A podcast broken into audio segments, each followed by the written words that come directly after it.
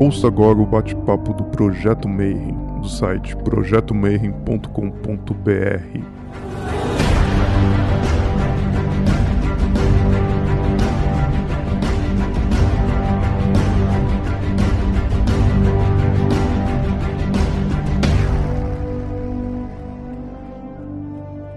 Bom dia para quem é de bom dia, boa noite para quem é de boa noite boa tarde para quem estiver vendo isso aí no YouTube.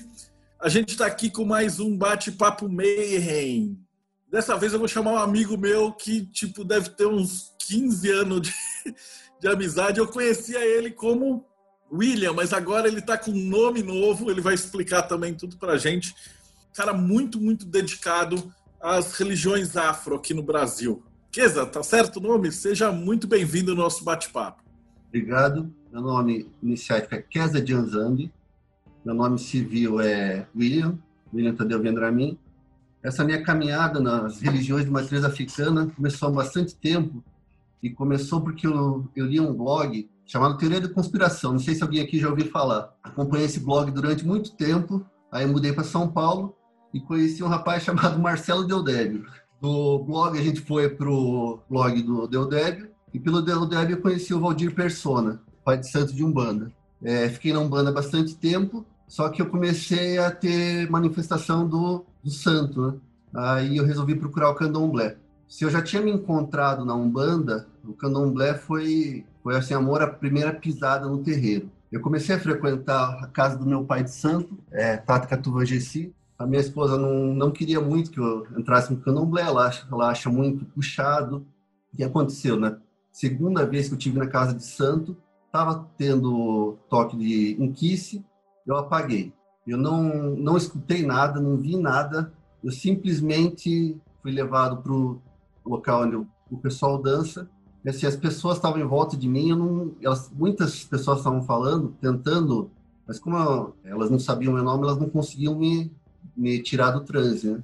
Aí acabou que eu acabei voltando sozinho e no que eu voltei sozinho as pessoas estavam com essa preocupação e desde então eu não não me afastei mais desse mundo da da macumba em geral. Eu vou começar a falar do que seriam as religiões afro. Você prefere falar por nação ou por porque a galera que tem a ideia de falar assim, pô, candomblé, todo mundo é, pensa igual maçonaria, pensa que é uma coisa só, e na verdade são muitas coisas diferentes, né? Então, fala um pouquinho, como é que você planejou? Você prefere fazer por data, a gente conversa por nação? Você que manda. Candomblé, a pessoa entende como uma, uma coisa só, mas candomblé não é uma religião. O rapaz do voodoo, vai me fugir o nome dele. O Eduardo. O Eduardo falou que ele não gosta de chamar voodoo de religião. Eu também não gosto de chamar candomblé de religião. Eu acho que candomblé é uma coisa, é uma cultura que vai muito além de, de religião. Os africanos eles foram trazidos forçados para o Brasil, isso é conhecido por todos, e aqui eles, para recriar o modo de vida deles, eles tiveram que se adaptar. Eles estavam numa terra estranha, tendo trabalhos forçados, uma vida totalmente segregada, então eles se reuniram e reconstruíram a África, uma África muitas vezes idealizada, num espaço que eles conseguiam. A princípio, eles tinham alguma liberdade dentro da senzala, os, eles acreditavam que isso diminuía um pouco as revoltas de escravos, se eles tivessem um, um pedacinho de terra e um, e um dia para cultuar os ancestrais. E o tempo foi passando, né? A religião católica foi imposta a todos, o batismo foi imposto, imposto a todos, mas eles mantiveram, na medida do que eles conseguiram, as suas nações. A primeira nação que chegou no Brasil foram os Bantos as pessoas que cultuam Kiss. É a nação mais numerosa do Brasil. É a língua africana mais presente no nosso vocabulário. É Umbanda, Kimbanda, Dendê, Macumba, são todas palavras banto. Na sequência vieram pro, eles vieram para o trabalho de, de cana de açúcar. Depois vieram os Jeje, são os Euefon, que cultuam voduns, e, por fim, com a memória bem fresca, chegaram os Yorubás, que é o candomblé queto. Eles tiveram, como os Yorubás chegaram por último, eles também tiveram a memória mais fresca da África. Então, eles são considerados a nação mais pura, a nação mais africana, o candomblé mais puro. Mas, na verdade, é que não existe pureza em religião nenhuma. Toda religião teve influência externa, o candomblé quieto teve influência externa. Até eu vou colocar depois para disponibilizar uma foto do quarto da mãe menininha. Canto é um dos candomblés mais famosos do Brasil. O quarto dela tinha um crucifixo desse um rosário enorme pendurado na parede e imagem de santos católicos. Que mais? É uma outra coisa importante do candomblé. O candomblé é uma, uma cultura iniciática. Para adentrar o candomblé precisa ser iniciado. Não existe candomblé solitário, não existe candomblé auto-iniciado. Alguém tem que alguém que recebeu a iniciação precisa iniciar você. Essa pessoa precisa ter recebido o direito de iniciar, é coisa que é, você só recebe o direito de iniciar alguém depois de sete anos de iniciado. É uma região extremamente hierárquica. É, você deve sempre respeitar os seus mais velhos. E mais velho, sim, uma pessoa que foi iniciada antes que você, mas é mais nova, ela é mais velha que você na religião. Então se deve ser respeito a ela. Os, as pessoas de idade também recebem muito muita consideração no candomblé, porque elas são a memória viva, são considerados os guardiões dos saberes ancestrais. Qual candomblé que você foi iniciado? É, como é, qual a história do, do terreiro onde você foi iniciado? Conta um pouquinho dessa parte. É, a nação que eu fui iniciada é a nação Congo Angola. Não é a nação, a gente sempre fala orixá, orixá, orixá, mas é, no candomblé Angola a gente cultua Inquice. Eu fui iniciado por Inquice Lemba, é a divindade da procriação, da família. Ele foi sincretizado com Oxalá, então ele acaba se vestindo de branco. A iniciação é um processo muito, muito profundo. Ele exige recolhimento, ele exige a coisa mais controversa do, do candomblé, que é o sacrifício de animais. A maioria das pessoas não aceita o candomblé por causa disso, mas assim, é, é uma coisa. As pessoas muito resumem o candomblé a sacrifício, mas o sacrifício faz parte da cultura alimentar do candomblé, assim como o abate halal faz parte da cultura dos muçulmanos e o abate kasher faz parte da cultura dos judeus. O candomblé, como religião, ele é muito mais próximo do, do judaísmo. Ele tem todo um, um complexo que envolve nascimento, casamento, morte, pós-vida, Outra coisa importante, sim, é, as pessoas falam, não se cultua caboclo em candomblé. Caboclo é egum, caboclo é espírito. Da nação Angola, todas as casas de candomblé cultuam caboclo. Caboclo é muito importante no candomblé Angola. Ele está num, num, patamar tão importante quanto o Inquice. É, a gente tem festa de caboclo, tanto quanto a gente tem festa de Inquice, mas são coisas separadas. O caboclo tem seu dia, o, caboclo, o Inquice tem seu dia, e assim como na Umbanda, o caboclo também dá consulta para as pessoas, tanto para as, para as pessoas do terreiro, quanto ele atende pessoas que vêm da rua pedindo, pedindo ajuda. Ele só, diferente da Umbanda, ele não tem um dia específico. Se o meu tato está no terreiro, o caboclo pode pegar ele a qualquer momento para ajudar qualquer pessoa. Eu já tenho uma pergunta aqui do Bruno. É, ele falou, dizem muito sobre o sincretismo como uma forma dos negros poderem cultivar os orixás com segurança. Porém, eu ouvi dizer que não tinha lá muito problema é da cultura do povo de absorver as entidades. Né? Como é que você vê a, a figura da, dentro do candomblé, esse sincretismo? Talvez antes dessa pergunta eu falei o seguinte, quais são os principais orixás do, do candomblé? São todos, todos eles cultuam mesmo, os mesmos orixás? Como é que funciona aí a relação dos orixás com as diversas casas de candomblé? Assim, o... existe muito sincretismo. O sincretismo não começou no Brasil e não começou de forma forçada. Em Angola, quando, quando chegou Diogo Cão, ele não chegou para invadir Angola. Ele chegou com o navio dele, se deparou com uma cidade enorme, organizada, com pessoas extremamente cultas, ruas limpas, e ele ficou muito impressionado com aquilo. E o rei do Congo, na época, o Mani Congo, ele conheceu o, esse Diogo Cão e ficou também muito, achou muito interessante a cultura do a cultura portuguesa. Então, o primeiro contato dos portugueses com os, os Bakongo foi muito tranquilo. O único problema é que o Mani Congo se interessou pela religião cristã e acabou se convertendo ao cristianismo. Mandou o filho dele para Roma, para o filho dele acabou virando bispo e forçou o povo dele virar cristão. Aí começou uma grande cisma no, no reino. Muitas pessoas aceitaram o cristianismo, muitas pessoas não aceitaram. Muitas pessoas que não aceitaram foram taxadas de seguidores do diabo. É, além do batismo forçado, que todos os escravos recebiam, muitos acabaram, muitos, mas muitos mesmo acabaram aceitando o catolicismo. Alguns forçado e outros também como uma forma de absorver a magia do branco. Tem uma passagem do, de um filme chamado Rainha Zinga, que é um filme angolano. O rapaz chega e fala, mas por que, que ela aceitou o cristianismo? Ela aceitou porque ela quer a magia do branco. Como assim? O branco não tem magia, o branco tem religião. Desculpa. Um cara que anda sobre as águas, cospe na lama e cura cegueira, cura as pessoas, ressuscita morto, isso aí é para mim é magia. Então eu quero ser iniciado nisso e aprender a fazer essas coisas. E essas foram as pessoas que acabaram vindo para o Brasil.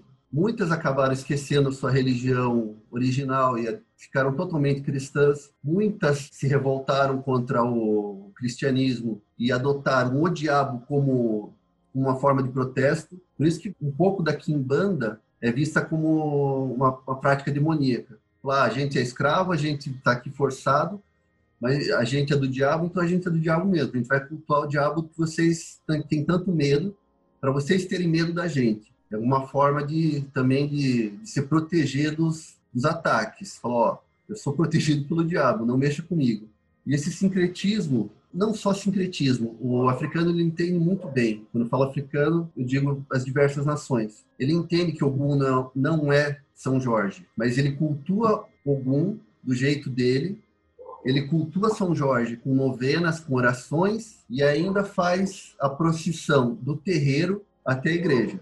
Muita gente é, abandonou esse sincretismo e essas práticas de levar Iaô na igreja. Meu Tatenquice não faz mais isso. Quando ele foi iniciado, ele teve que ir na igreja, teve que pegar água benta, teve que se apresentar para o padre. Ele não faz isso mais. Mas diversas casas fazem. As casas mais tradicionais da Bahia, de Candomblé, Angola ainda fazem. Uh, do, Rodrigo Celso tem uma outra pergunta. Então, como é que é o culto no Candomblé? Ele é aberto às pessoas? O que, que ocorre num terreiro? O Candomblé ele é muito fechado. A única coisa aberta que tem é a consulta com o jogo de búzios e a parte das festas que é aberta ao público. As pessoas podem ir até a festa, aí vai se tocar as músicas sagradas, os orixás, inquices, voduns, vão descer em terra, aí eles podem, em determinado momento, ir até assistência, abraçar as pessoas. As pessoas, às vezes, podem é, pedir licença, entrar e abraçar um, um orixá, um santo em específico que ela goste. A parte fechada do candomblé é 90% dele, que é o dia a dia. O dia a dia do candomblé é uma coisa muito gostosa, porque você senta com seu pai de santo, com seus irmãos de santo e aprende. É, o Pai de Santo vai contar alguma história dos mais antigos, vai contar um caos do candomblé, por exemplo, uma, uma história antiga. Tinha um delegado chamado Pedro Godilho, que ele estava perseguindo todos os candomblés da Bahia. Ele estava querendo acabar com os candomblés. Então ele invadia os terreiros, quebrava, prendia, levava tabaco embora. E diz a lenda que... Diz a lenda não, isso é histórico, né? Maria Nenê tinha uma placa ali, é, fala, escrito Catispero, que era para esse delegado. E quando esse delegado pisava dentro do terreiro, ele era possuído pelo santo. Então ele não, ele, naquele terreiro especificamente ele não podia entrar, porque se ele entrasse lá, o santo virava. Chegava o delegado. Deixa eu te perguntar um negócio. A maioria do pessoal que está assistindo é leigo. Então, vamos supor, eu estou assistindo esse bate-papo e falei, porra, candomblé parece ser muito legal. Como é que uma pessoa comum poderia entrar em contato com o candomblé? Primeira coisa é achar uma casa perto da casa dela. Se for em São Paulo, tem a, quiser conhecer a casa de Angola que eu faço parte. Acabando a quarentena, a gente vai voltar às atividades normalmente. No jogo de Búzios. Quem quiser alguma casa de Iqueto, posso indicar também a casa Pai de Luiz do Logum Edé, que ele é da Casa Branca do Engenho Velho.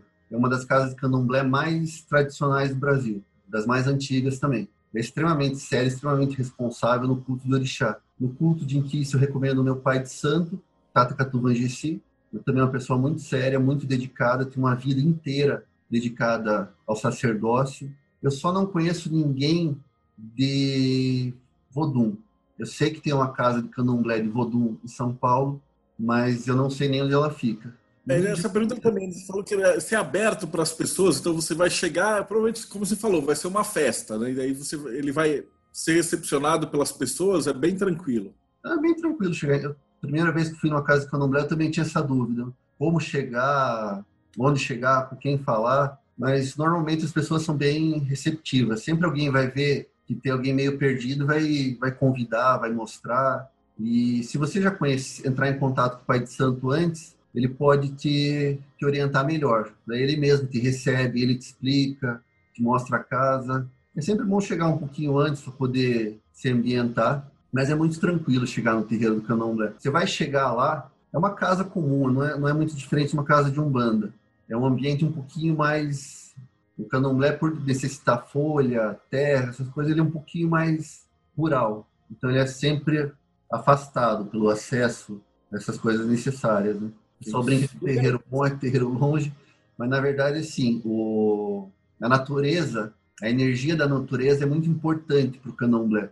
A folha, a água, a terra, é daí que a gente tira energia para conseguir para conseguir trabalhar. As comidas também são muito importantes alimentação, o segredo do, do candomblé, do candomblé, principalmente em Angola, são as rezas e as comidas.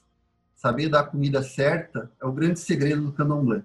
Que a comida alimenta a comunidade, que muita gente que não, às vezes não tem o que comer, ela vai no terreiro pedir um prato de comida, ou um bicho sacrificado, uma galinha que foi sacrificada, ela é oferecida no, no entorno para as pessoas que não podem comprar. O sangue é alimento espiritual e tudo aquilo que não é nem alimento espiritual, nem alimento para as pessoas, é alimento da terra. Você abre um buraco no chão, enterra aquilo que não se come, para que a terra alimentada continue a produzir frutos.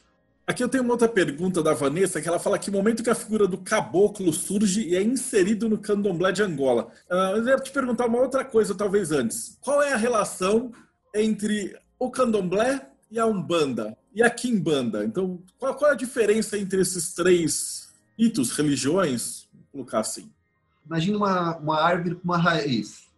Os africanos chegaram no Brasil. Isso é uma árvore. Os portugueses outra, os índios outra. Essa árvore começou a criar raízes e essas raízes começaram a se, a se entrelaçar. A Umbanda e a Kimbanda, elas são uma divisão de uma mesma raiz. O candomblé também é uma, uma divisão da mesma raiz, só que o candomblé está um pouquinho mais afastado. Umbanda e Quimbanda, elas são religião praticamente irmãs. Candomblé, Angola, Umbanda, Quimbanda e outras religiões que nem o, a Cabula, são todas religiões banto. Todas eram de Angola. O orixá na Umbanda, ele é posterior. No começo da Umbanda se cultuava caboclo, preto velho, erê. O orixá ele entrou na Umbanda pelo sincretismo com o santo.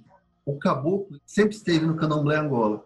Quando o Banto chegou no Brasil, além de cultuar os seus ancestrais, ele passou a cultuar os ancestrais da terra. Tanto que o candomblé de caboclo ele cultua, ele é de origem banto e cultua o caboclo no lugar do, do orixá em que se o vodu. Que eu conheço, meu meu tata incorpora caboclo, a mãe de santos, a mãe de santo dele incorpora caboclo, o caboclo dela recebe as pessoas. Como a gente não tem registros escritos, não dá para falar, ó, a partir de, dessa data. Mas o caboclo é cultuado pelo banto desde sempre. Aqui uma outra pergunta da Vanessa, que eu queria saber o que é de fato verdade a respeito do candomblé sobre ser exigente, ter custos altos para suas práticas. Procede de fato? Se, se procede, como as pessoas mais simples fazem para se manter no candomblé? Que é comum a gente ver na internet Tipo, os caras falando que ah, a iniciação do candomblé custa não sei quantos mil reais. E aí é sempre uns valores muito enormes assim. Como é que isso funciona de verdade? Realmente é muito cara. E isso varia muito de casa para casa. Casas mais tradicionais, elas vão, pelo nome e pelas pessoas que querem iniciar, elas tem casa que cobra verdadeiros absurdos para iniciar uma pessoa. Mas as pessoas mais humildes, que fazem parte da vida do santo, elas estão lá sempre, elas estão ajudando. Então, se iniciar uma pessoa, ela não tem condições financeiras, uma pessoa vai dar uma, vai arrumar as folhas, outra pessoa vai costurar a roupa, outra pessoa, uma pessoa que tem um pouquinho mais de dinheiro vai dar um, um bicho. O, o candomblé, ele é, pelo menos o candomblé que eu pratico, é uma casa muito simples, tem muito, muita energia e de pessoas muito simples. E ninguém deixa de se, de se iniciar no santo por falta de dinheiro. A gente, do que a gente pode ajudar as pessoas que precisam disso, a gente sempre ajuda.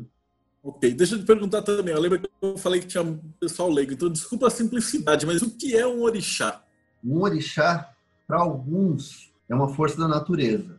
Se você pegar para o Yorubá, o orixá ele é um grande ancestral de uma tribo divinizada. O Batala, o Xalá, é um rei que reinou em Leifé. Ele é uma pessoa que existiu, reinou em terra, e pelos grandes feitos dele, ele virou orixá. Vodum, Vodum são divindades. Eles não tiveram, até onde eu sei, eles não tiveram vida terrestre. E Inquice, uma energia. O Inquice está muito mais próximo do, do conceito de energia da energia encantada de alguma ponto da natureza do que orixá. No Brasil, as coisas se misturaram muito por, por proximidade. E a Umbanda, como bebeu de muitas, muitas fontes, ela tem um pouco de Banto, um pouco de Yorubá, um pouco, bastante católico, daí um pouco de espírito, um pouco de indígena. Então, Umbanda, ela é, os conceitos da Umbanda são muito mais amplos do que no Candomblé. Você pode encontrar casas de Umbanda que o Pai de Santo tinha dado uma, uma obrigação no Candomblé Queto, ele vai falar que o orixá é um, um ser humano divinizado. Se for um pai de santo mais ligado à tradição angola, ele vai falar que o orixá é uma energia. Não tem certo nem errado, é, é uma questão de ponto de vista. Para mim, o, o Inquice é um, é um encantado da natureza, da cachoeira, da mata, e ele também o, diretamente é um, é um, ancestral meu. Existe algum lugar onde você consegue encontrar essas músicas sagradas na internet para escutar? Aliás, deixa eu, te, deixa eu abranger mais essa pergunta. Como é que funciona a música dentro do candomblé? Quem não roda de santo, quem não, quem não entra em transe, que não recebe o orixá, o inquício, o voodoo, ele é cambondo, ele é responsável pelos atabaques. Ogã do candomblé. O termo do candomblé é Ogã, da Umbanda tabaqueiro, por essa proximidade que o, que a Umbanda teve com o Candomblé Queto, eles acabaram pegando o GAN para eles, mas o certo seria a tabaqueiro. O GAN e Cambondo são, são quem toca o atabaque no, no terreiro.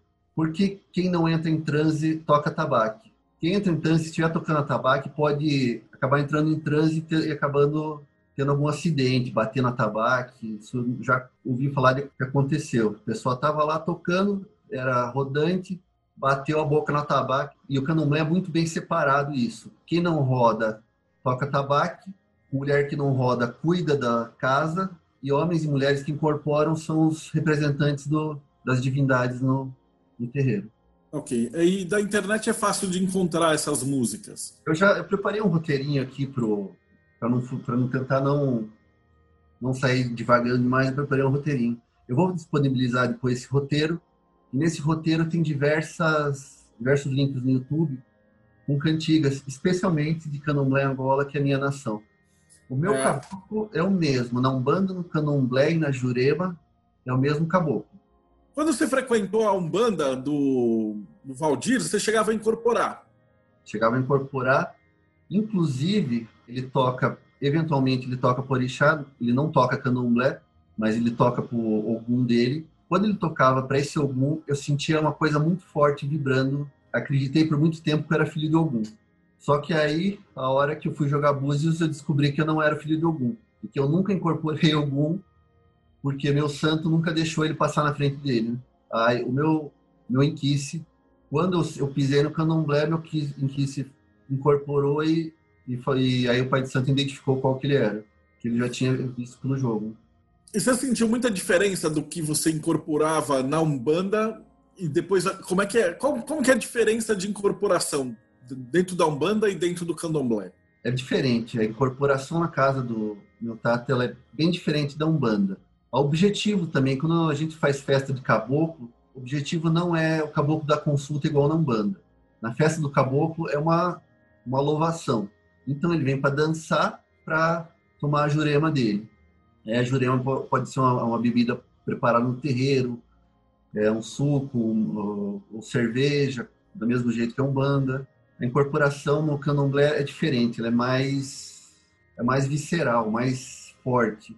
Eu não sei se é por conta do, da proximidade com a natureza, que no, quando se incorpora na mata, é bem diferente se incorporar no terreiro, a energia é diferente. O caboclo vem mais, vem mais ele, você não adianta. A incorporação é, sempre fica dividido entre você e o caboclo. Quando ele está na mata, ele se sente muito mais à vontade. E o terreiro de nosso terreiro de Candomblé é muito perto da mata. Tem árvore, tem mata nativa, tem mata preservada. É uma pergunta do Rodrigo. Como é que funciona a hierarquia no Candomblé?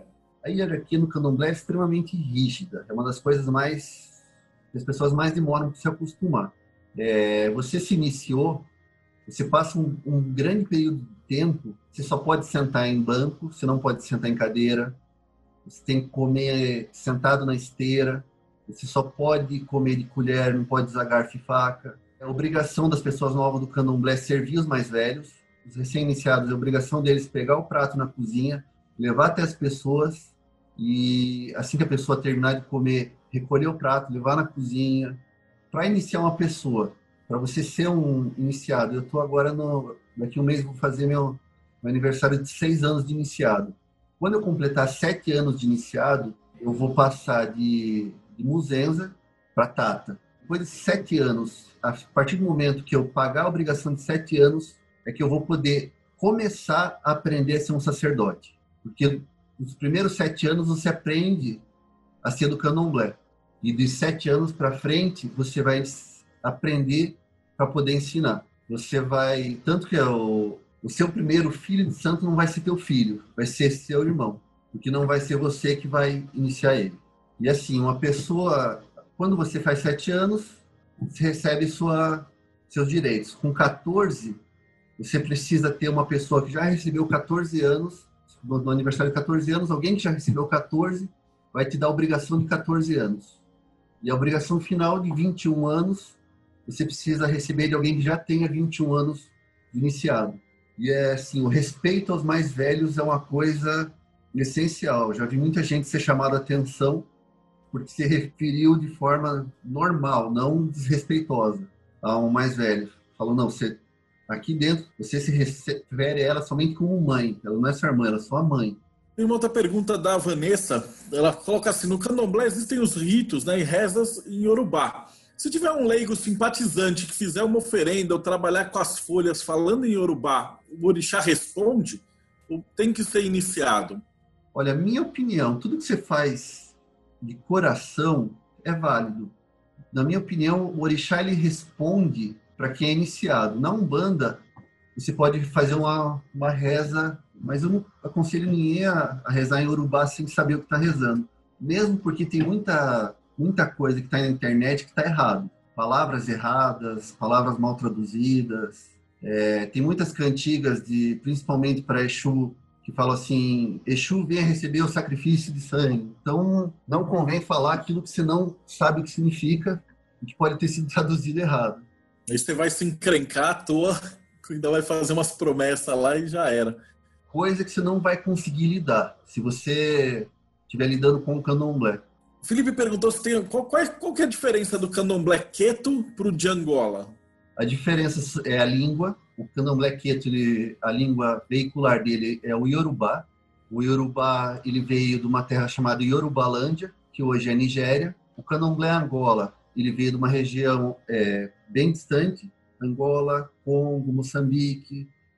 E ali tem diversos povos, povo ambundo, povo quimbundo, povo umbundo, enfim, diversos povos que falavam as línguas de Congo, quimbundo e umbundo.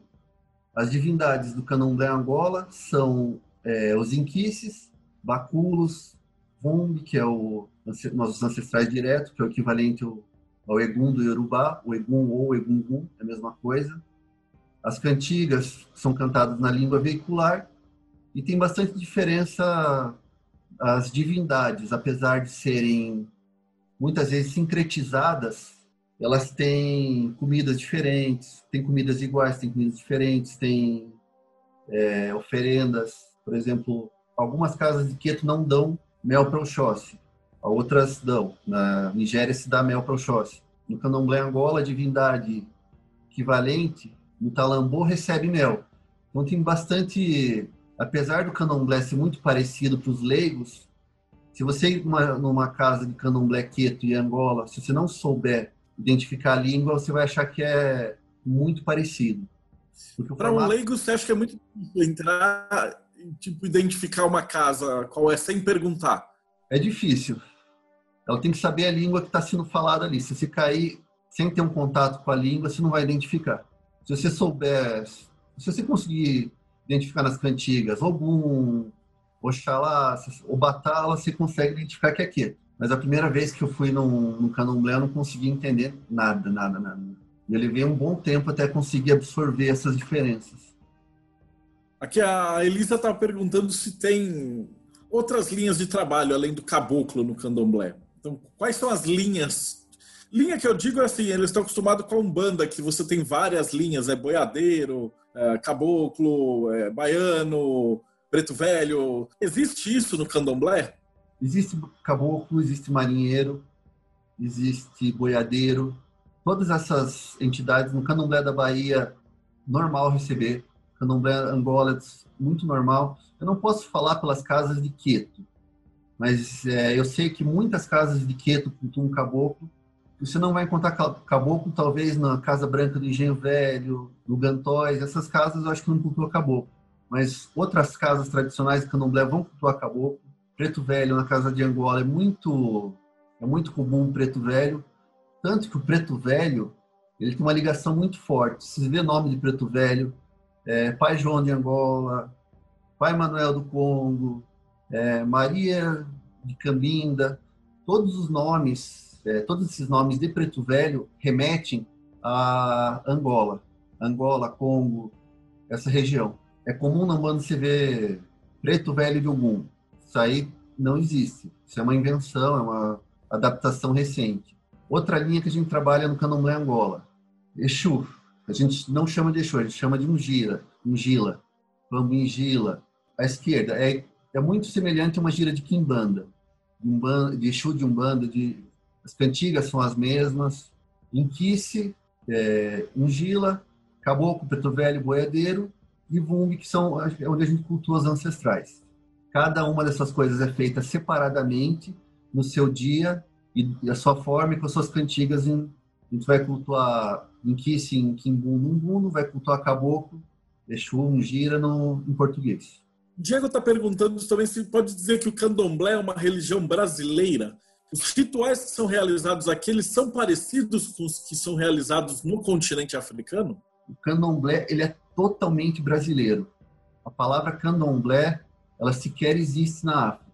A religião tradicional iorubá é, é o culto orixá muito regional, o culto de, de Ifá e o culto de Egungun.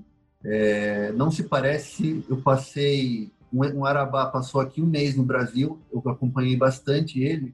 O que ele faz não se parece nada com candomblé. A palavra candomblé, o significado mais próximo que eu achei dela, é, em Angola tem um rio chamado Candombe, no Uruguai tem um ritmo musical chamado candombe também.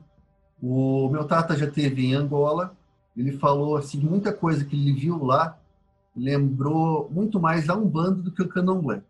Ele falou que a Umbanda se parece, em Angola, se parece muito o que faz aqui. Até os é, pontos riscados, eles têm o, o hábito de, de riscar o chão para fazer uma, para começar uma cerimônia, é comum lá em, lá em Angola. O candomblé é uma religião completamente brasileira. Não existe candomblé na África e o que é feito no Brasil é bem diferente. A Vanessa pergunta assim: na tua visão do candomblé, o médium incorpora somente seu orixá de cabeça, né? E na Umbanda se trabalha os falangeiros de diversos orixás. Então, como é que funciona para o candomblé quando você vai é, ser escalado essa, como médium, né? Você tem várias entidades, você começa com a sua principal. Na Umbanda, eles dizem que é mais fácil você trabalhar com Exu, que está mais próximo, né, entre aspas. No candomblé existe alguma hierarquia entre os orixás e, e as incorporações pelos médiums? Como é que funciona isso? Quando você entrar no candomblé, você vai, vai ter que jogar búzios, o pai de santo vai identificar o seu enredo de santo. Você vai começar a frequentar o candomblé a partir do momento que você, seu pai de santo te aceita na casa, você é um, eles chamam de indumbre, noviço, não é noviço, é, é, é uma pessoa que está sendo recebida na casa. Você vai participar de alguns ritos você vai ajudar em algumas coisas e em determinados momentos, se você incorpora, seu santo, vou falar santo para não falar orixá Inquice Vodun todas as vezes, seu santo vai pegar você. Esse, você vai passar um bom tempo recebendo apenas ele. Vai demorar algum tempo, você vai ter que é, se iniciar nesse santo até você receber seu segundo santo. Demora muito. Eu já tenho seis anos iniciado. O meu, eu não recebi nenhum outro Inquice que não fosse o meu. Agora o caboclo já veio, meu Exu já veio lá no terreiro do Candomblé. Meu marinheiro já veio no terreiro do Candomblé, veio, dançou um dia específico. O único que não veio ainda no terreiro de, do Candomblé foi meu preto velho. Os outros todos já, já vieram. Todos as, os guias que eu recebo na Umbanda, no Candomblé eu recebi também. Sem Você sente que eram os mesmos, são as mesmas entidades? Exatamente as mesmas entidades. Tem alguma diferença? Você conversa com elas ou você apaga? Como que é a tua, tua relação com as entidades? Eu apaguei poucas vezes, principalmente em trabalho muito pesado, eu apaguei. Mas é bem raro apagar. Eu levei anos para começar a trabalhar na Umbanda, porque eu não conseguia entender que tinha alguém ali mesmo. Foi muito difícil para mim começar a trabalhar. Acho que todo médium consciente tem essa tem esse problema.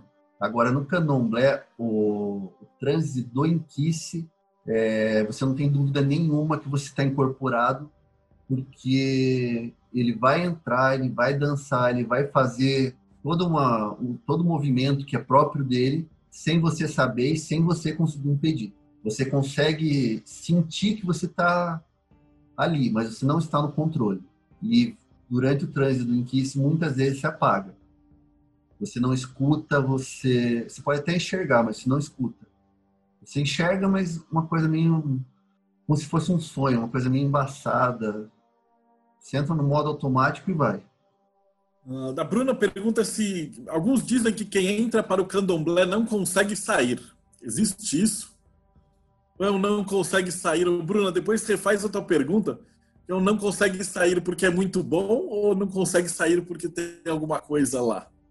É, não, tem muita gente que sai do candomblé, você saindo com, saindo com respeito, não tem nenhum problema. Conhece gente que saiu, que mudou, mudou de religião. Você tendo devido respeito pelo, por aquilo que você viveu, aproveitando aquilo, tendo, principalmente nunca falar mal de quem você, por quem você passou, porque aquela pessoa é, colocou a mão na sua cabeça, rezou e teve muita consideração tentou fazer o melhor que podia. Se você resolveu que aquilo não é para você e pedir licença e sair, tem muita história no candomblé de gente que. Eu acho que ela quis dizer isso. Muita história de gente que saiu do candomblé e morreu. Isso é muito, muito usado pra, também para botar medo nas pessoas. Eu, eu não saio do candomblé, não penso em sair do candomblé porque eu gosto muito do candomblé não é uma coisa que faz parte dos meus planos abandonar. E é uma coisa que se eu, digamos que eu tivesse que mudar para um outro país, que não fosse mais possível frequentar um terreiro de candomblé, eu ia continuar, pelo menos, pegar uma, de vez em quando uma folha, amassar e tomar um banho para continuar cultuando isso. Que já faz parte da minha vida. É, aquilo foi, aquilo entrou dentro de mim e não, nunca mais vai sair. Essa, pelo menos, é uma visão pessoal. Não sei se cada iniciado vai ter essa mesma visão, mas essa é a minha percepção. Eu nunca mais isso, aquilo que foi plantado em mim vai deixar de, de existir. A Vanessa pergunta também se você podia comentar um pouquinho sobre os pretos velhos com relação aos seus povos do Congo, da costa como é que funciona na a relação do preto velho dentro do candomblé? Bom, eu só posso falar, eu posso contar a história do meu preto velho. Eu comecei a receber esse preto velho e como eu não tinha nenhum, eu não tinha conhecimento de nada, eu comecei a receber esse preto velho me falava que era um preto velho de Emanjá. Aí eu comecei a estudar e aí você começava a ler uma coisa, começava a aprender uma coisa, conversava com eu conheci bastante, bastante angolanos, Aí um, um, algum falava assim, calunga, é, que anda. Meu preto velho, ele trabalha muito com essa energia de calunga. O que, que é calunga? É, as pessoas hoje entendem calunga grande como o mar e Calunga pequena como cemitério. Mas como que isso começou? Calunga é a linha que divide o mundo dos mortos e o mundo dos vivos. O Sol ele nasce para os vivos, ele passa todo pelo céu e vai se pondo. Quando ele se põe, ele vai, ele passa pela linha da Calunga e vai para o mundo dos mortos. O mundo dos mortos é um mundo de é, em Pemba, onde vivem todos os ancestrais. É, para a gente, a pessoa, quando morre, não vai para o céu, ela vai para o chão, ela vai para debaixo, para onde, onde vai o sol à noite. E esse meu preto velho é muito ligado nessa, nesse ciclo. Tanto que a, muitas vezes a gente vê preto velho com cruz no ponto, ponto riscado. Essa cruz não é necessariamente a cruz cristã, porque essa cruz, esse organograma, os bacongos já tinham antes dos portugueses chegarem. Então, esse, eu posso até disponibilizar um texto, é, até mais de um texto, que alguns em inglês, outros em português, que falam sobre esse, esse ciclo da vida. O ciclo do Sol é também o ciclo da vida. A gente nasce, atinge o auge da vida, vai depois envelhece, assim como o Sol vai se pondo, vai para o mundo dos ancestrais. No mundo dos ancestrais a gente recupera nosso, como a gente morreu velho, esse é o objetivo do, do africano, morrer morrer bem velho, com bastante filho, você vai para esse mundo, você vai recuperar sua energia para poder renascer de novo naquela e subir de novo para executar de novo essa essa viagem. Eu acredito que os pretos velhos são existe muito preto velho ligado à, à igreja católica. Isso já já conheci pretos velhos assim, mas para mim os pretos velhos são muito mais ligados a essa essa energia da calunga. Pode, não sei, não não conheci ainda algum preto velho que fale que que cultua o orixá em vida, isso eu desconheço. Já vi gente falando que, assim, preto velho de Xangô, mas quando eu era vivo lá em Angola, na cidade, minha cidade cultuava Xangô. Provavelmente a pessoa não tem conhecimento geográfico, porque nunca se cultuou orixá em Angola. Eu estou aqui com mais uma pergunta. Na verdade, você tinha mencionado banho, depois a gente entra nessa parte de falar de ervas e banhos. No candomblé, você tem muito trabalho com erva. Quais são as principais ferramentas de trabalho dentro do candomblé? Olha, no candomblé Angola, nossas principais ferramentas são as orações, que são sempre cantadas.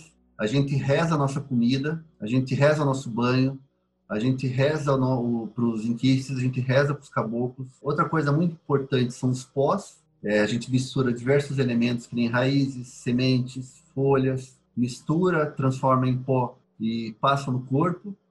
É, é essencial isso no, nas diversas cerimônias, esse pó de pemba. Não tem como se fazer uma cerimônia do candomblé sem folha. O banho é, é, feito, rezado, ele é ralado só porque é iniciado. Você vai na mata colher a folha, do jeito certo. A folha chegou, você reza ela, rala, é, você está doente, é, você vai usar uma folha para se curar, você está com, com, com peso no corpo, você vai pegar uma folha, vai é, bater no corpo para tirar aquele, aquele, aquele peso. Você fez um trabalho de descarrego forte, você vai pegar um maço de folha, vai passar pela casa batendo para limpar.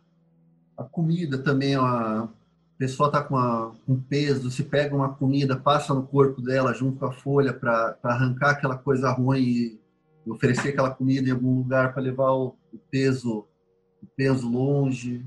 Eu acho que isso são as, as principais ferramentas do candomblé são, são essas. Né? Quando você diz folha, é aquela folha de bananeira? Que, que plantas que geralmente são usadas? Todas que se usam na Umbanda, é, alecrim, alfazema, manjericão, aroeira, jurema, tanta folha. Aí tem as folhas mais mais específicas do candomblé. É, macaxá, orinim, peregum é muito usado, muito usado mesmo para tirar peso. É, folha da costa, uma folha muito importante no candomblé. Saião, uma folha de Oxalá, muito boa. Também para defumar se usa as mesmas coisas que na Umbanda.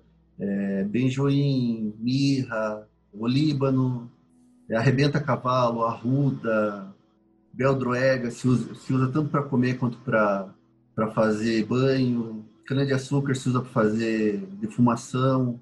Fedegoso também é. Aí tem, as, tem, tem os nomes de Yorubá das ervas, tem os nomes brasileiros e os nomes bantos. Até tem uma, uma apostila só com o nome pinhão roxo, tajujá, pedras também, outra, outra ferramenta que precisa bastante é pedra. São separadas por, por orixás também? Então você vai ter a planta do orixá tal, a erva do orixá tal? Tem planta de orixá, tem planta, tem erva de inquice, tem erva de vodum, mas elas são, assim, muito por, no Brasil, por sincretismo, é, jurema preta acabou virando erva de Oxóssi, mas as folhas, é, pelo menos no Angola, a gente vai fazendo banho num ah, tal inquice quisila com tal erva. A gente faz um banho e todos os filhos de santo tomam aquele banho. E é um banho que vai além de folhas, também vai água do ubi, água da da canjica, um banho muito bom. Levante, manjericão, erva de São João, romã, todas as ervas da Umbanda, mais algumas. Sementes também, às vezes eu faço um banho, boto semente de imburana, eu gosto muito de imburana. Bambu também é muito usado. Mamona, mamona é essencial, tem um pé de mamona no terreiro.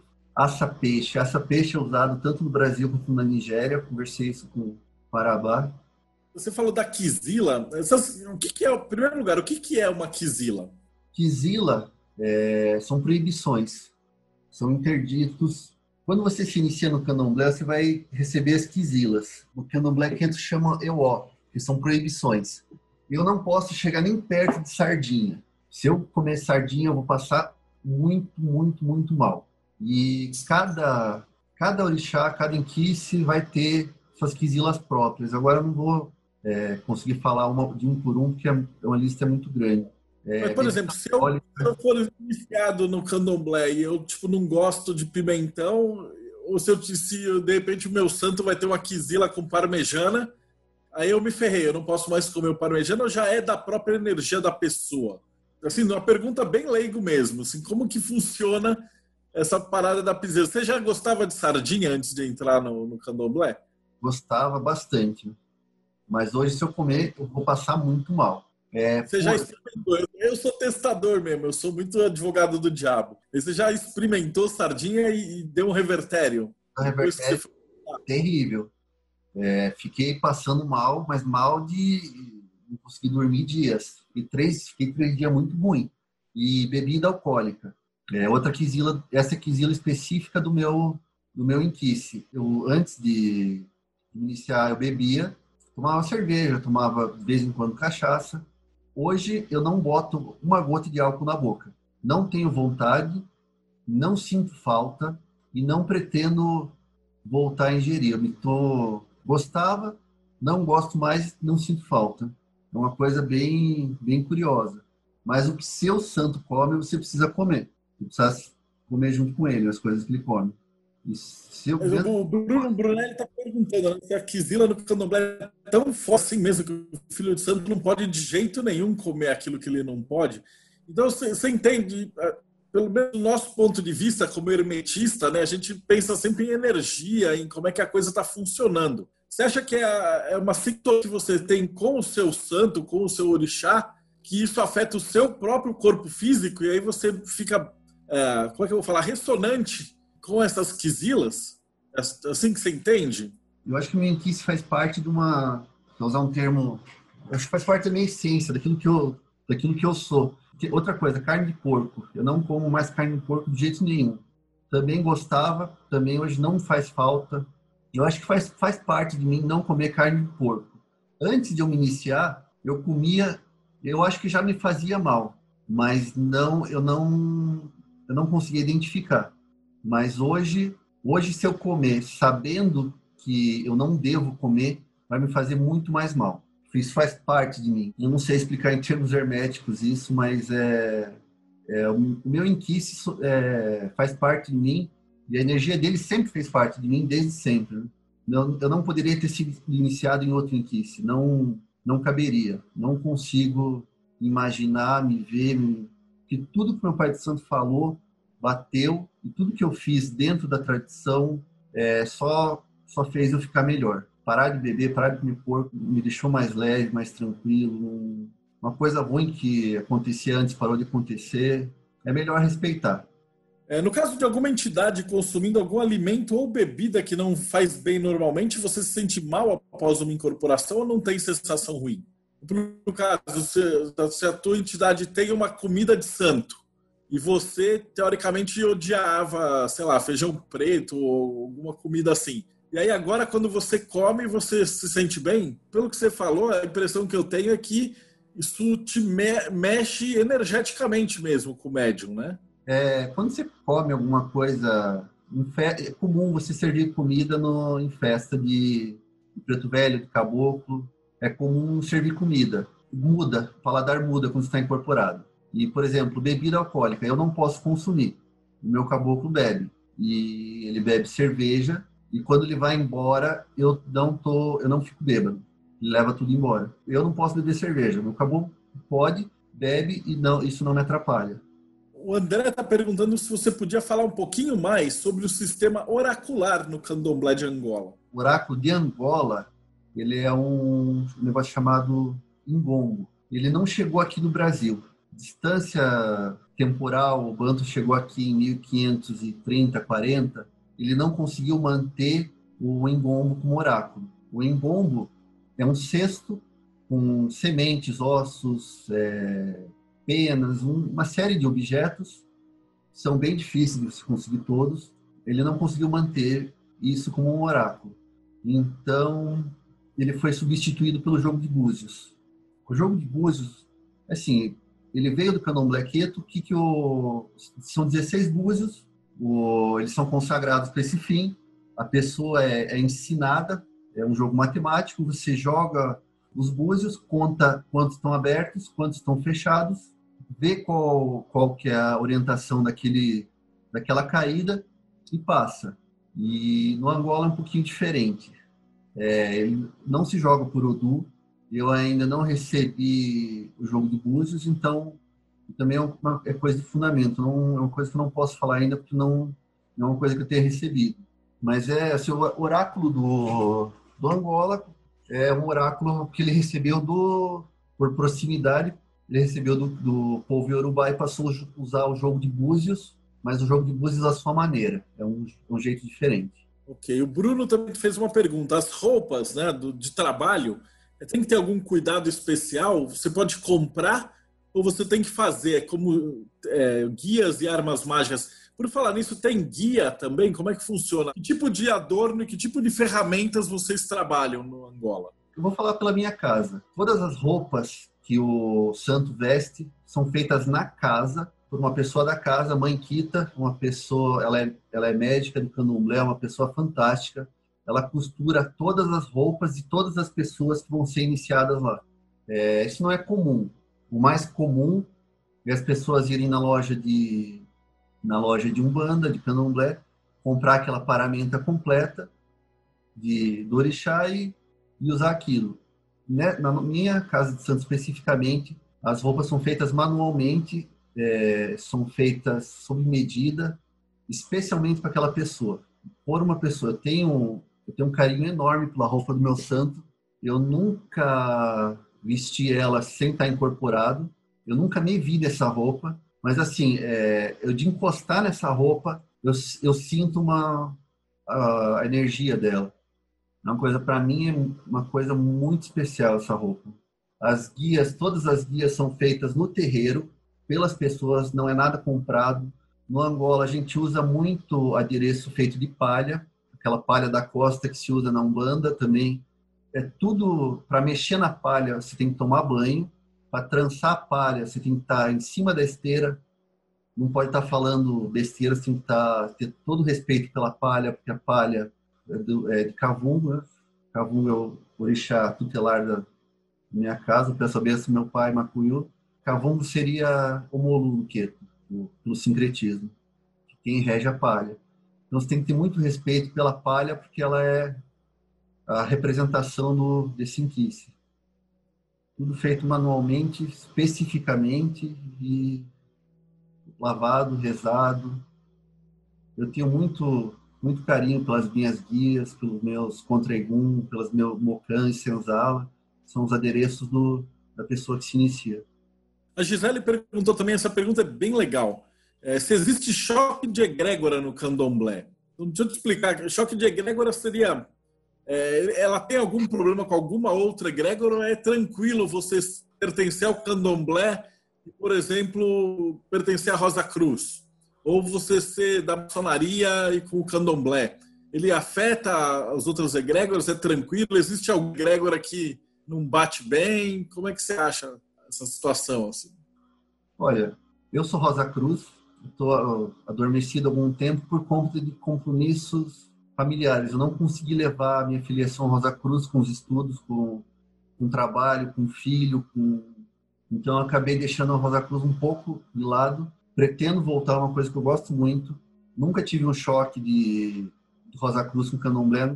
Eu acho que você sabendo fazer cada coisa a seu tempo, você pode fazer qualquer coisa. Nunca tive choque de egrégora na minha vida. O candomblé, é, ele é muito ligado à igreja católica.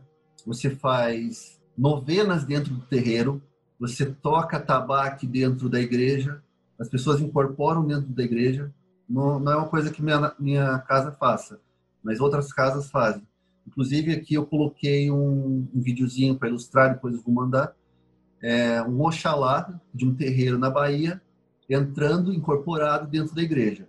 Se não existe choque entre a, a igreja católica e o, candomblé, não sei qual que poderia ser. O candomblé também trabalha com o Kiss, trabalha com o Exu, cada um ao seu tempo, são energias completamente opostas. Energia de Exu, energia de Kimbanda, energia de Inquice, energia de divindade, fazendo cada coisa ao seu tempo. No candomblé não, não acredito que haja choque, pelo menos até hoje não conheci a menos que você comece a misturar muito. Se você começar a fazer ritual Rosa Cruz no, no terreiro de candomblé, talvez exista um choque, porque o sangue não é próprio da Rosa Cruz. Aí pode dar uma, pode dar uma confusão, mas é aí é não saber separar, o, separar as coisas, os espaços. João Vitor também está perguntando assim, para alguém que não tem uma mediunidade é, pronunciada e tal, existe alguma educação um desenvolvimento da mediunidade no candomblé, como, que, como tem na Umbanda? Ou é preciso nascer com uma mediunidade ativa? Como é que o candomblé enxerga a mediunidade nas pessoas? O candomblé ele é bem, ele é bem rígido quanto a isso. Existe uma cobrança muito forte que o santo tem que vir, tem que dançar, tem que, tem que saber se portar direito, mas nem sempre a pessoa consegue, por medo, por não é fácil ser um, ser um bom veículo para o Inquice. Durante a sua vivência no candomblé é muito importante que você frequente o terreiro, porque seus irmãos vão chegar, vão te explicar como que a coisa acontece. Quando você fizer alguma coisa errada, alguém vai falar, olha, assim, isso funciona assim. Você vai sempre ter alguém do seu lado te ensinando. O teu pai de santo vai falar, olha, aqui funciona assim. Por isso que o, o importante do candomblé é a presença você estando presente no, no candomblé, você vai aprender tudo que você precisa aprender. E quando você tiver incorporado, se você deixar essa coisa fluir, se você não ficar é, queimando a cabeça, o Inquice vai fazer aquilo que ele precisa fazer, porque ele já sabe. Tanto que eu incorporava e fazia tudo automaticamente, sem muitas coisas, sem ninguém precisar falar. É bem, é bem forte isso. É, o Bruno está comentando. Aliás, o Bruno é outro que vai daqui a pouco vai vir conversar, fazer um bate-papo aqui nosso. Ele trabalha, desenha. É, o Exu dele passa roteiro das HQs que ele desenha. Então é um trabalho muito interessante e ele já está convidado aqui para vir no próximo bate-papo aqui. Ele está perguntando, ele está, na verdade, falando, na casa que ele frequenta, ele tem que montar as guias dele. Porque é quase o, o próprio guia que intui para o médium como é que ele tem que montar. No candomblé assim também? Vocês têm guia no candomblé? Normalmente quem faz, quando a gente está recolhido, no candomblé a gente não pode fazer nada. A gente só a gente só limpa o corpo, descansa o corpo em cima da esteira. Então quem vai fazer, quem vai vai falar as cores, a quantidade de fios, vai ser o pai de santo ele vai falar a cor e, o, cor e os fios. Por isso que é importante a presença de pessoas, porque quando você está se iniciando, alguém está fazendo a sua guia. Então, nos, nas próximas iniciações que tiver, é essencial que você esteja lá porque é você que vai fazer a guia do seu irmão de santo que vai sair do seu irmão mais novo. Quanto aos adereços do caboclo, preto velho, do, do marujo, é, são mais roupas. Meu caboclo no, no candomblé, não banda, ele nunca me pediu fio nenhum, mas quando eu fui pro candomblé, ele pediu uma roupa. Eu estava andando pelo Braz, o passinho é feito de um tecido. Ah, eu falei, não, é, é esse tecido. Ali se fez a calça, fez to, tem todo um, um jeito de que você corta o pano e veste no candomblé. Essa é, é a roupa do que o caboclo escolheu e é a roupa que quando eu vou, quando vai ter festa de caboclo, é a roupa que eu uso, eu uso para ele. Eu tenho outra pergunta boa da Lerian, que é o que é um contra-egum? Como é que se usa? Para que, que serve? Não existe contra-egum. Egum é um ancestral divinizado do povo Yorubá. Egum ficou popularmente conhecido no Brasil como morto. Isso é um erro de linguística. Egum é ancestral. Você não vai contra o ancestral. Você não pode impedir o ancestral de chegar perto de você. E o Egum é um ancestral típico do candomblé, típico do povo Yorubá, que é cultuado também no candomblé queto.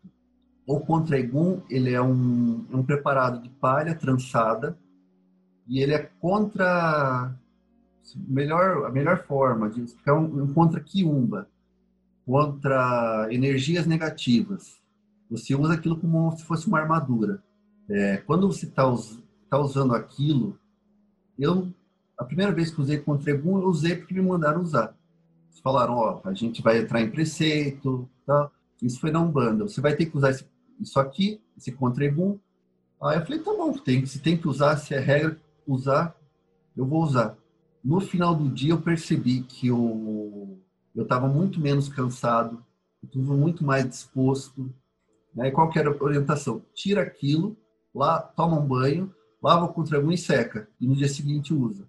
É uma coisa muito forte, ela contra energias espíritos negativos, seja lá qual for o, é uma ferramenta muito boa para evitar essa aproximação de coisas ruins. Ele não é contra Egum, é, é contra energias ruins. É, o João Vitor está perguntando se ele é bem parecido com o conceito de talismã né, no hermetismo clássico. É, ele é como se fosse um talismã de proteção contra maus espectros. Né? Eu lembro que o primeiro contra-egum que eu fiz foi lá com o Valdir, quando ele faz os sacrifícios do, da Sexta-feira Santa e aí ela montava com a palha, né? A gente já fez isso aí também. É, por sinal, eu esqueci que eu ia te perguntar, como é que é a questão do sacrifício na, na, no candomblé? Como é que tem, funciona isso? Por que existe sacrifício? Para que, que serve? Fala um pouquinho dessa prática, que já é a mais polêmica de todas. Né? a galera vive juntando os vegetarianos para tentar atacar as religiões afro baseado no sacrifício, falando que é do mal, que tortura os bichos, e não tem porra nenhuma disso. Então, por favor, fala um pouquinho aí de, de como é que funciona o sacrifício na visão da, do candomblé. Olha, o sacrifício de animais, ele é principalmente alimentar. O animal que é sacrificado nas iniciações e nas obrigações, ele é preparado e servido no, na festa. É, é obrigação do, do, filho de santo comer aquela comida que foi preparada na cozinha, porque é, é o banquete sagrado. É uma coisa que, assim, você, para quem não está acostumado, demora um pouco para se acostumar, para compreender e para aceitar. Mas é, não tem, você não pode é, maltratar o animal, ele tem que estar, tá, ele não pode estar tá com sede, ele não pode estar tá com fome, ele jamais, de forma alguma, ele pode estar tá doente se a cabra tiver prenha, ela tem que, tem que esperar ela dar luz, tem que esperar ela amamentar. Não é uma coisa agressiva, é muito parecido com abate judaico. Você tem que tirar a consciência do animal da forma mais rápida possível para ir rezar, lavar, defumar o bicho, que ele vai ser oferecido para a sua divindade e vai alimentar a sua energia. Então você não pode, você não vai querer se alimentar com alguma coisa ruim você vai se alimentar e alimentar o sagrado com um bicho que foi criado da melhor forma possível, com a melhor alimentação possível, porque aquilo é sua comida, a comida do seu sagrado e da sua comunidade. É muito comum o terreiro do candomblé estar em regiões carentes. Então, tem muito pai de santo que chega assim e fala, ó, vamos fazer corte para show amanhã, eu quero que cada um traga três, quatro, cinco galinhas aqui. Às vezes ele não pede isso para porque o Exu precisa daquele monte de. Ele pede aquilo porque é o dia que muita gente ali no entorno vai ter a chance de comer uma proteína animal. É, o pessoal às vezes faz fila no em volta do terreiro com uma sacolinha para receber um, lá um frango que vai ser a carne que vai dar para os filhos comer. Né? E eu lembro também que quando a gente participava lá, quando o Persona fazia o sacrifício, eu já ia as partes que não eram comestíveis para o Exu, e o que já era tudo comestível já ia para uma fila das senhoras que já depenavam e já preparavam a carne, então era uma coisa feita muito com técnica né, e com respeito. Inclusive o bode, eles usavam, eles tinham lá o cara da faca, o mão de, de corte, que é, usava a, a, pele do, do bode para fazer o, o, fazer o, atabaque. o atabaque. Então é um negócio feito com muito respeito, né? Nas partes não comestíveis, que é a parte que é entranha, é enterrado. Uh, o André está perguntando se os caboclos preto velhos do Candomblé e Angola eles vieram da Umbanda ou foi o contrário? Como é que ocorreu essa adição do culto, historicamente? A pessoa que se iniciou antes no Candomblé Angola e recebeu o caboclo lá, se ela for na Umbanda, ela vai levar o caboclo dela. Em São Paulo, o Candomblé, o Candomblé Angola chegou em São Paulo é, muito recentemente e já existia bastante Umbanda no, em São Paulo. Então, o caboclo foi da Umbanda para o Candomblé, em São Paulo. Quem trouxe o Candomblé para São Paulo foi a Umbanda. As pessoas começaram, é, faz, fizeram suas iniciações na Umbanda, e algumas quiseram entender mais é, o que, que era aquilo, o que é orixá. Algumas foram para o hermetismo, que nem o Mate Silva, que fez a Umbanda esotérica. Algumas pessoas foram para o africanismo. Aí começou assim, para ser pai de santo bom, você tem que, se você não for para Bahia fazer o santo, você não é um pai de santo bom. Aí muita gente foi para Bahia fazer o santo. E aí a Umbanda trouxe o candomblé para São Paulo. Aí começou a ter candomblé. Aí quando se mistura Umbanda com candomblé, tem muita casa que nem o Valdir. Ele foi feito, ele começou na Umbanda há muito tempo, fez santo no candomblé, fez santo no Angola, ele intercalava. Ele tocava o sempre tocou a Umbanda dele e depois que fez o santo, uma vez por ano ele fazia a festa de algum dele. Uma festa muito muito bacana, muito bonita. E essas coisas convivem muito bem. A Umbanda convive bem com o Candomblé, o Candomblé convive bem com a Umbanda. Jeje convive muito bem com, com Yorubá, com Nagô, com Angola. É muito comum na Bahia as pessoas no terreiro de uma nação ir na festa do terreiro de outra. Muita gente é, é iniciada no, numa nação, muda de cidade e naquela cidade não tem aquela nação. E ela tem que ela tem que passar por um ritual pra, e acaba mudando, cultuando as, as duas nações na mesma casa. Às vezes, marido e mulher, cada um é iniciado numa nação. Não existe briga entre orixá, inquice, vodum, santo católico, caboclo, boiadeiro. Todas essas energias, divindades, entidades, elas convivem, convivem muito bem, mesmo no mesmo espaço. É só saber respeitar, o, por exemplo, a energia do Exu com a energia do Inquice. Não, não, não bate, mas então é melhor fazer separado. Então, cara, William Kesa, muito obrigado mesmo pra, Quero... por ter vindo, por ter tido papo. Eu falei que ia ser muito tranquilo, a galera é muito de boas. Uh, e você tem algum último comentário, uma consideração final para falar para o pessoal? Eu espero, espero ter sido claro, espero ter, não ter ofendido ninguém, com, porque tudo que eu falei pode ser diferente em outras casas, não, não sou dono da verdade, não sou, não sei tudo, posso ter errado em alguma coisa e com certeza passando isso, vou ser corrigido. Se alguém tiver alguma dúvida, eu estou à disposição. Eu vou passar para o Marcelo o roteiro que eu fiz. Ele vai passar para todo mundo que esse roteiro vai ter meu e-mail. Quem quiser fazer pergunta, quem quiser conhecer uma casa de candomblé, tá passando a, a pandemia, a gente pode conhecer a casa de, de Queto, lá em Mariporã, a gente pode conhecer a casa de Angola, que é a minha nação. Quem quiser conhecer casa de Fá, que é tradição iorubá, levar Umbanda Molocô, que é uma banda oriunda do Rio de Janeiro, levar lá no Babá Mário, uma pessoa também extremamente séria, extremamente dedicada ao culto do orixá. Recomendo muito a casa dele para quem quiser conhecer a parte histórica de Umbanda, porque ele é um grande estudioso. É, o Valdir Persona também é uma pessoa muito séria. Quem quiser conhecer a casa dele, depois o Mário e o Persona, eles já estão na minha lista. É que assim, a gente está com essas semanas ocupadas, mas eu já estou entrando em contato com eles. Mas a ideia é convidar todo mundo para falar um pouquinho também da, do ponto de vista deles. Né? Vamos ver se o Persona e se o Mário topam, mas vai ser uma honra aqui. Nesse, recomendar muito o trabalho do meu pai de santo, porque Angola é a nação, na minha visão, vou puxar a sardinha agora um pouquinho, Angola é a nação mais brasileira que tem, ela é muito ligada ao caboclo, ao preto velho, é a nação mais ligada ao samba, o toque de Angola é, para mim, um, um, toque de Angola é uma coisa que pega no coração mesmo. Recomendo muito as pessoas a, a conhecer essa nação. Obrigadão, William. Valeu, Kesa. Eu que agradeço deixou... a oportunidade, espaço. Desculpa qualquer coisa, as gaguejadas, enroladas de língua. Não, não se preocupe. É ao vivo, é, é quem sabe faz ao vivo. Até mais para você que estava escutando. Até o próximo Bate-Papo Meio.